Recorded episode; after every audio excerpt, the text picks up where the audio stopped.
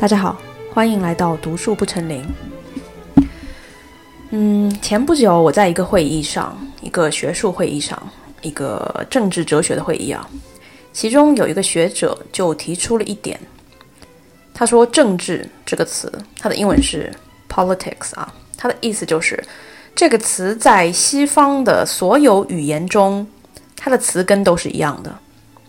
它的词根都来自于古希腊语中的城邦的意思，就是 polis。古希腊语中的 polis，也就是城邦呢，它是古希腊文明中最基本的，嗯，一个政治单位。也就是说，一整个西方文明语境中，政治的起源是起源于古希腊城邦。城邦是一切政治最基本的个体，建立在这个基础上，polis 这个基础上，我们现在有英文英文词 politics，德语 politisch，法语 politik，意大利语 politica。啊，对不起，我的欧洲语言就这么多啊。当然还有其他的语言，它的词根根据这个学者说是一样的，也就是说，政治它最基本的个体。在一整个西方文明中的起点，就是古希腊城邦。这个学者他想要表达的意思呢，就是因为这个语言上起点的共性，所以说当我们在讨论西方政治哲学的时候，嗯，它是拥有一个，它是拥有一个相同的起点的。与之相比，比如说中文或者是阿拉伯语，这两种语言也是世界顶级古老的文明啊。我们词语中的政治和阿拉伯语中的政治 （siasa），我们的词根是跟西方成语呃西方语言中的政治是完全不同的。不管是中文的政治还是阿拉伯语的 siasa，这两个词呃都是跟古希腊语中的城邦一点关系都没有，跟 polis 一点关系都没有。其实我觉得中文的政治和阿拉伯语的 siasa 的意思。甚至都是就是很奇妙，就是是差不多的，就是类似于管理的意思。嗯，它是一个包含了动词的名词。然而，在西方文明中的政治 （politics），它是一个代表了城邦，也就是呃西方最基本的政治单位的这样的一个名词。Anyway，我在播客的前两分钟举了这个。极其无聊的例子，应该就赶走了一大批对于学习没有热情的听众。我举这个例子呢，就是为了说明，我在这个会议上讨论的时候啊，这个学者提到了这点，就是因为这些文明中对于比如说一个名词的定义的不同，导致在一整个西方思想史上，所有的哲学家，当他们想要去思考政治问题的时候，他们的起点是古希腊城邦。他们要么在这个起点上进行改善，要么在这个起点上进行克服，要么在这个起点上进行超越。那这一点是只有你建立在政治 （politics） 呃是古希腊城邦的一种延伸的时候，你才可以开始理解呃这个西方政体或者说西方政治思想史的起点。就是在进行这个非常学术性的谈话的时候呢，我就在那儿想。其实有很多在中文语境中的词，也是在西方语境中没有任何对应的。啊，我的文化程度比较低啊，我当时脑子里面想的不是什么仁义礼智啊、三纲五常啊，就是没有对应的英文词儿。我想的是，嗯，我不知道我的听众有没有渐渐意识到，其实我是一个我的中国传统文化水平要远远低于我的西方传统文化水平，甚至要远远低于我的伊斯兰传统文化水平呢。你在这个播客中可能不会听到很多关于传统中国文化的讨论。我当时想的是，在现代中文语境中，其实有很多描述中国人心态的词儿，我们一听就知道它代表了怎么样的一种心态。但是它在英文状态下是完全没有相对应的呃描绘的。你是我们很难跟外国人解释为什么这些词可以精准的代表了外中国人的精神状态。这代这当然不代表西方人没有他们自己的问题啊，不代表我们这些问题西方就没有。我的意思就是，嗯，下面这些中国中文里可以精准描述的，捕捉到我们共性的精神状态，它在西方语境中是没有意义的，完全不 make sense。呃，西方人他们自己有很严重的社会问题，我觉得我的一整个博士论文都是在描绘西方文明的精神问题，所以说不要把我当做一个贬低我们自己，然后盲目崇尚西方文明的人，这个不是这个播客的主题，但是。下面这些能够描述我们自己精神状态的概念，我觉得是西方人完全无法理解的。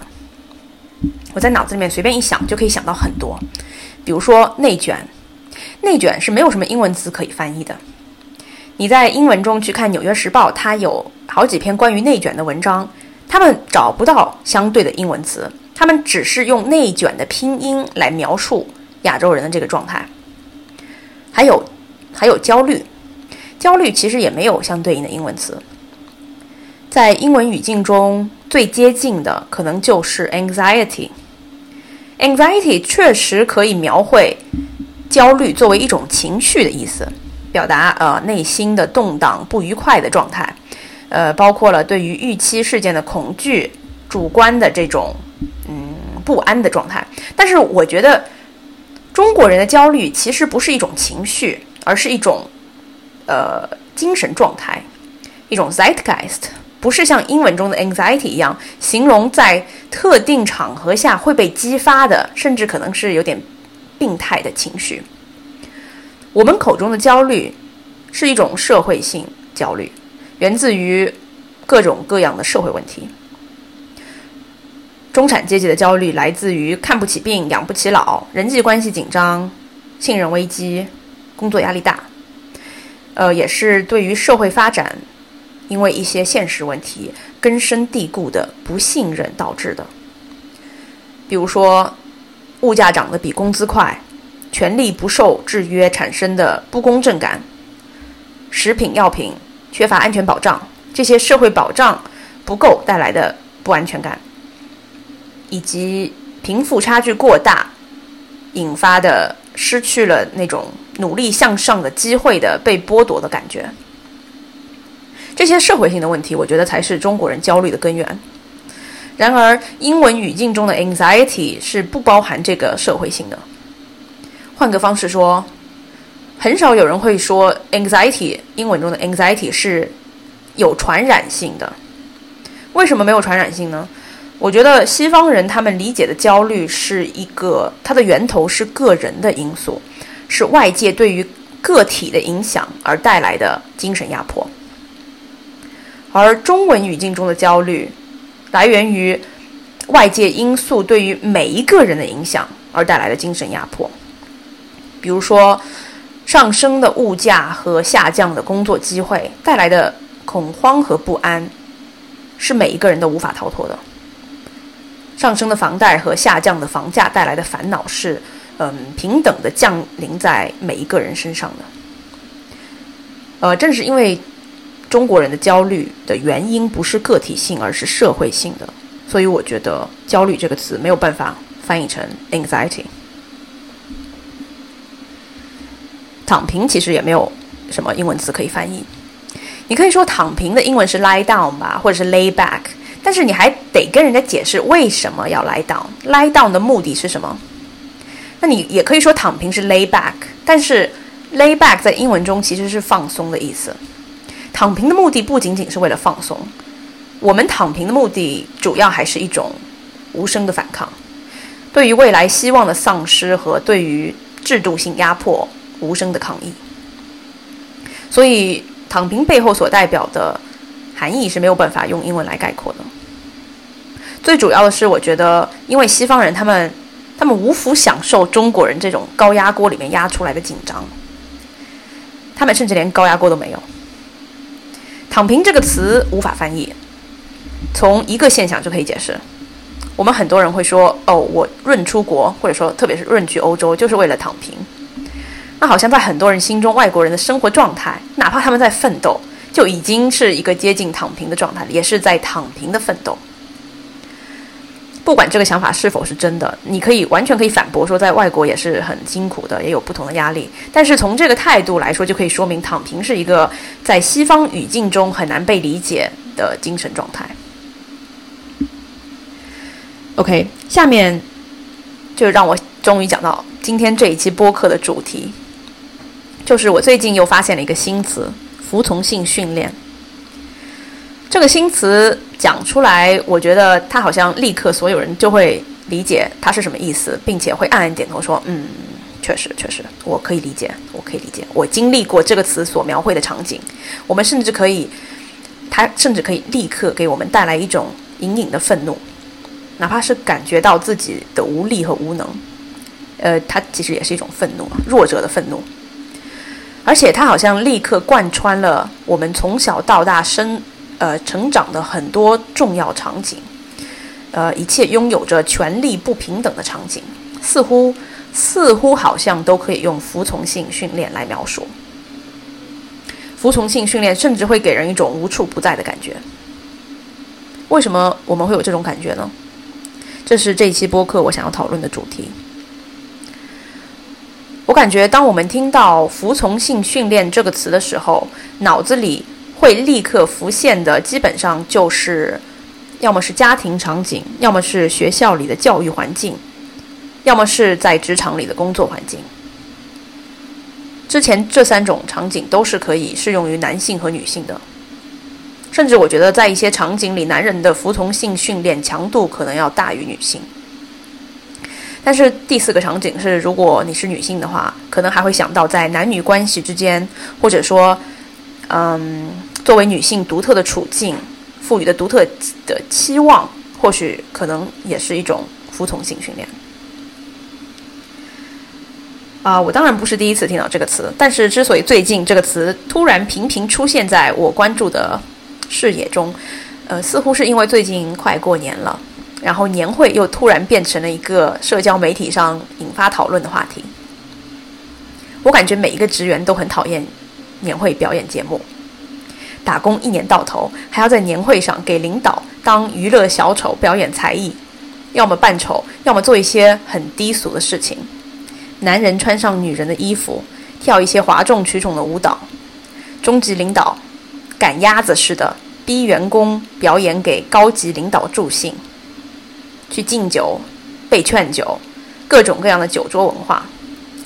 假装热闹的现场氛围，强行搞煽情演讲，假装和睦的同事关系，还有男女同事表演一些亲密的游戏，增进感情，好像这一群只是为了领一份工资才相聚在一起的人，是相亲相爱的一家人一样。只要不服从，就会被冠上不团结的大帽子。好像为了融入，就要不得不忍受这些在我们心中没有用途、没有理性、对于我们本人也没有好处的规则。亚里士多德在《伦理学》《伦理学》的第一书第一章里说：“如果呃每一个人的行为都是有目的性的，而这个目的性一定是某一种好处。”那我们拿年会表演这个事情作为例子，我们思来想去，年会才艺表演，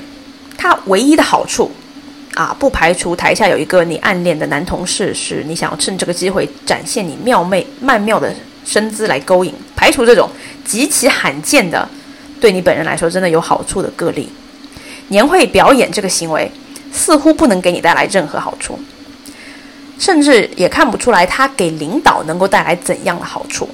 除了某一种可有可无的恶俗的欣赏。似乎年会表演带来的唯一的好处，就是证明你在这个环境中可以被迫去做这件事情。但其实仔细想想，这不是一个真正的好处，因为哪怕领导他欣赏你这个节目。他没有获得任何实际性的真实存在的快乐或者用途。年会强迫员工进行一大堆哗众取宠的表演，他唯一的目的似乎就是为了证明这个公司的权力架构是真实存在的、真实有效的。那其实你可以说，如果员工不表演，这个公司仍然是一个有权力架构的，领导仍然是上位者。员工仍然是下位者，但是通过年会表演这个事实，它验证了权力架构的真实性。它带来的不是一个真实性的好处，所以说，从亚里士多德对于人人类理性行为这个定义来说，如果说每一个理性的行为，它的定义是能够带来某一些好处的话，那年会表演这个行为是非理性的，它是荒唐的，因为它带来的仅仅是一个验证的作用。我们可以说，哪怕不验证，不进行年会才艺表演，不逼迫员工去做一些他们不想做的事情。公司的权力架构也不会进行任何改变，领导的权力不会在实质上有任何削弱，甚至有可能会增加，在实质上会有增加，因为员工可能会减少对于领导的憎恶，从而增加对于领导真心实意的服从。所以说，当我们在描绘服从性测试的时候，他所描绘的这个行为是否有目的性？这个目的性是否是一个好处，就是它是否符合亚里士多德对于理性行为的定义，它是非常重要的。我觉得我们感到愤愤不平的服从性训练现象，之所以让我们感到愤愤不平，就是我们骨子里知道这个事情它是荒诞、荒诞的，它不符合理性行为的定义。我给大家举一个我个人的例子。这个例子可能有点啰里吧嗦的，但是现在你都已经开始听我播客了，那你就只能听下去了，因为它昨天它发生在昨天的我的身上，所以我想要在这里提一下。嗯，如果你了解我的话，你可能会知道我是一个非常在乎运动的人，我每天都会花一到两个小时去瑜伽馆雷打不动的练习瑜伽，而且在每一个拜日式的时候，我都会多做五个俯卧撑。所以说，每一天我都会做五十到一百个俯卧撑，为了增加我的力量。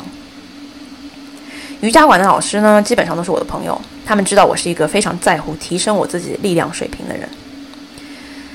昨天我去我们瑜伽馆练习的时候，我看到那个馆长和我我上那节课的老师，他们在那里比拼手倒立。手倒立是倒立中最难的一种，也是唯一一种我还没有解锁的倒立模式。然后他们两个人看到我来了之后呢，就开始怂恿我，跟我说：“我胆子大一点啊，我肯定已经有了手倒立的力量了，我可以尝试不靠墙去做一些手倒立。”还跟我说我现在不敢做的原因，就是因为不是因为我没有能力做，而是因为我胆子太小了。反正就一直在怂恿我。我真的是当时非常不想做手倒立，因为我有点不敢，而且我觉得我也没有那个力量。但是在那一刻，我感到了非常非常强烈的压迫感啊。就是有两个老师在那里当众让我下不了台，让我一定要尝试手倒立，而且是在很多学生面前。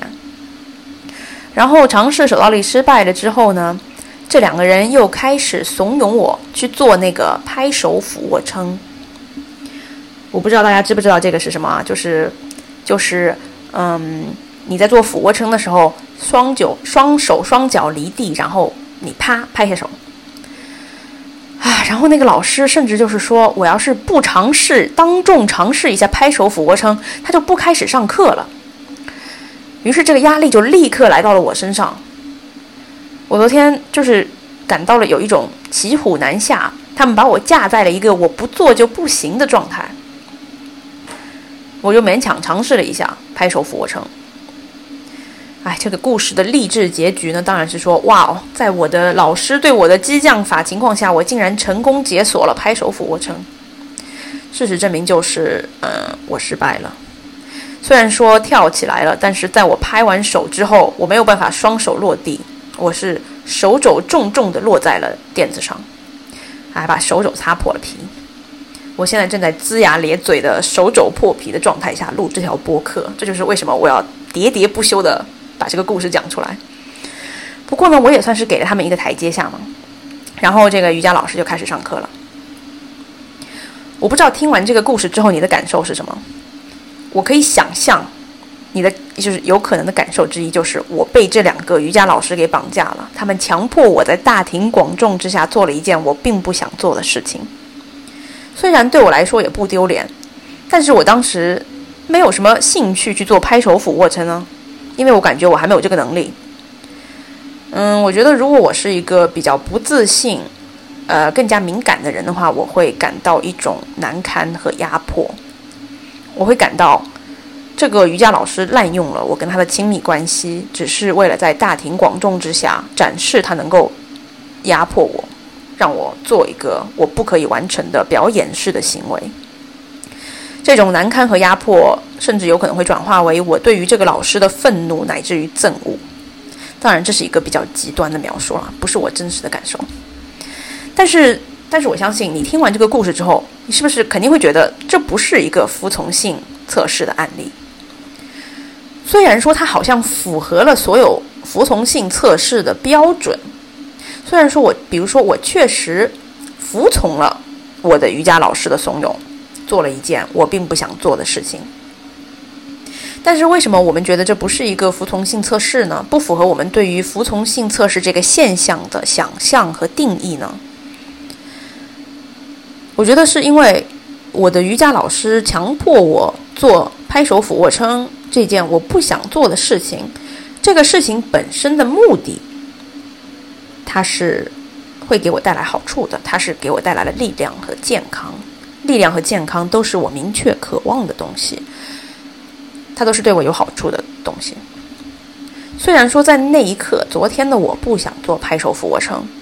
但是最终我仍然想成为一个有力量、有足够力量可以去做拍手俯卧撑的人。所以说，这为什么它不符合服从性测试？就是因为，呃，虽然说我服从了，但是我服从的这件事情，它是符合了理性行为的逻辑的。服从性行呃测试这个现象所包含的行为，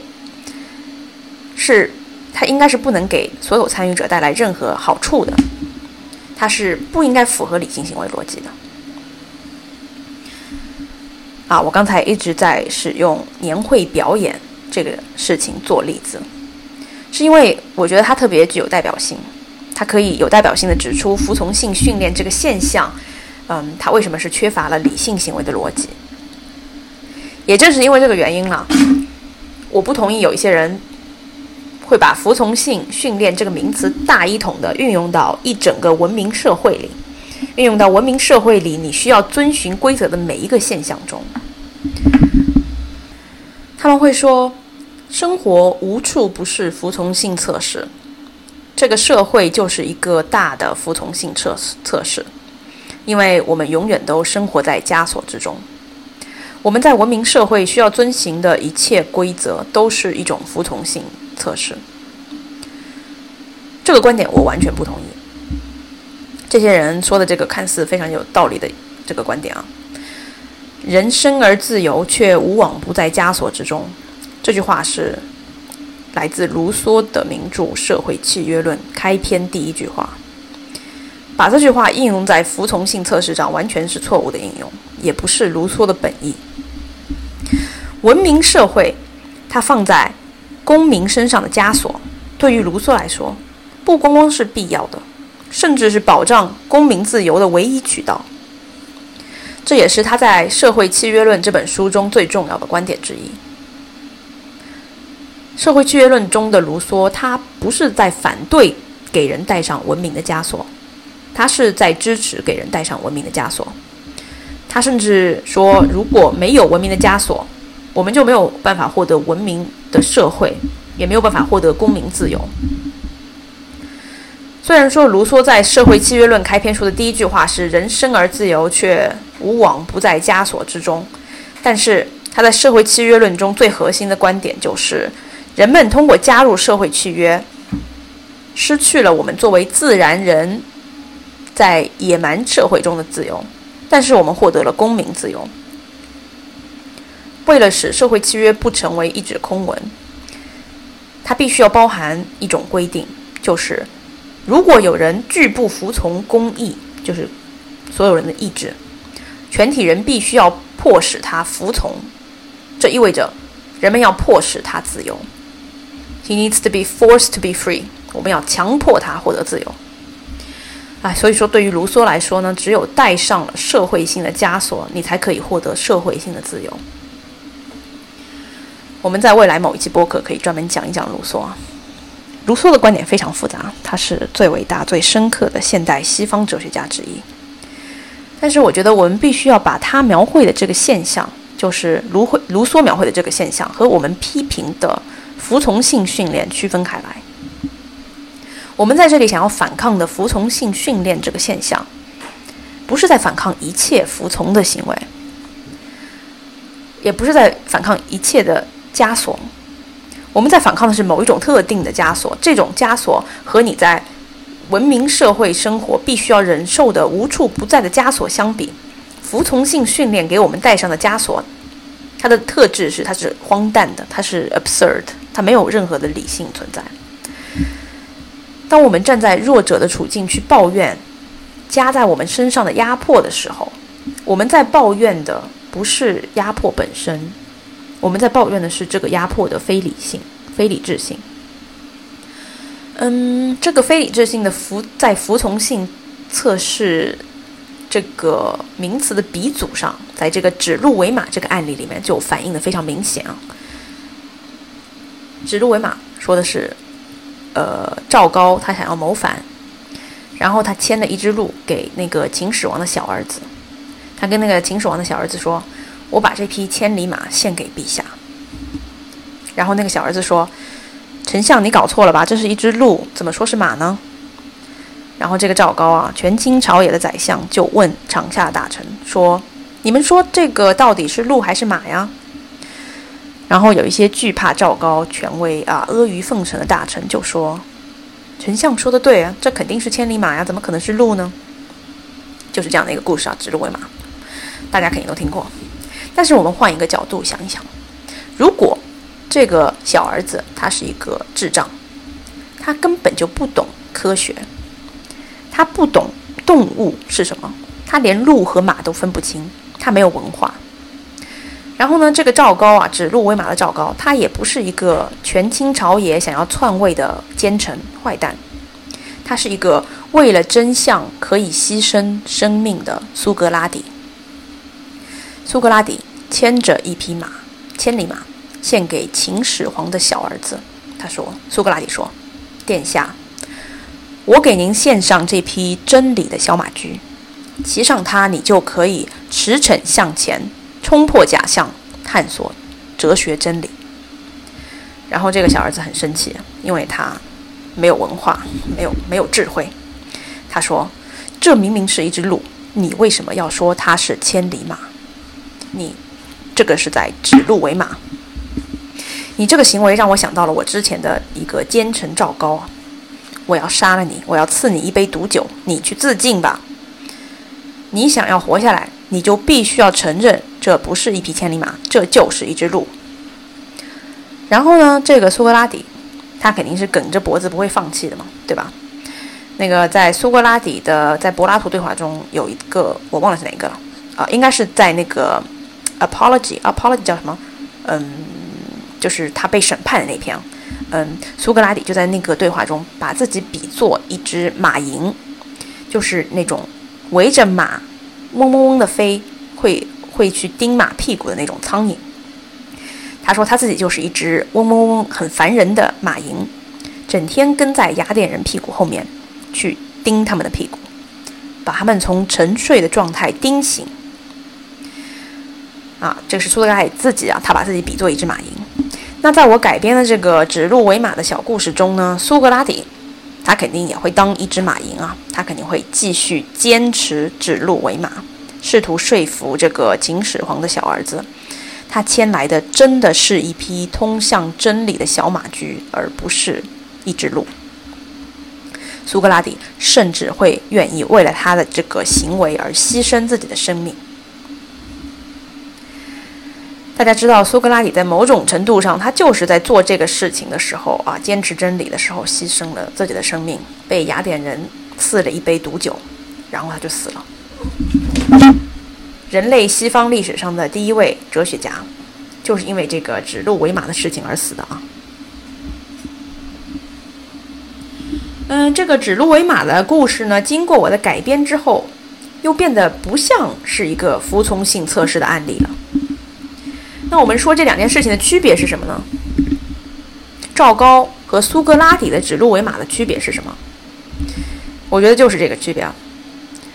服从性本身，服从本身不是一件坏事，我们可以说学习它这个过程就是一种服从，改变错误的本身就是一种服从。我们通往智慧的路径，好像就是不断的从错误服从正确这个过程。问题的关键在于，我们不能忘记，我们要不停的去判断什么样的服从才是理性的服从，什么样的服从才是好的服从。我们服从的背后有没有理性的存在？如果没有的话，那它就是反人类的，它就是违背人性的。它违背了我们作为人最根本的真谛，那就是我们行为的理智性。这个播客的一开始呢，我说有一些让我们让我们很有共有很多共鸣的中文单词，它是没有英文翻译的。那服从性的英文翻译会是什么呢？当然是 obedience training。我觉得虽然说中国人。一听到服从性训练，现在的我们，我们就会浮想联翩，想到很多，呃，各种各样的场景：家庭教育、高考或者是职场。但是，你我身边的美国人一听到 obedience training，他一定只会想到一个场景，那就是训狗。obedience training 只会出现在一种西方语境中，那就是训狗的西方语境。在人类社会中生活的狗。必须要经过 obedience training。obedience training 对于狗来说意味着什么呢？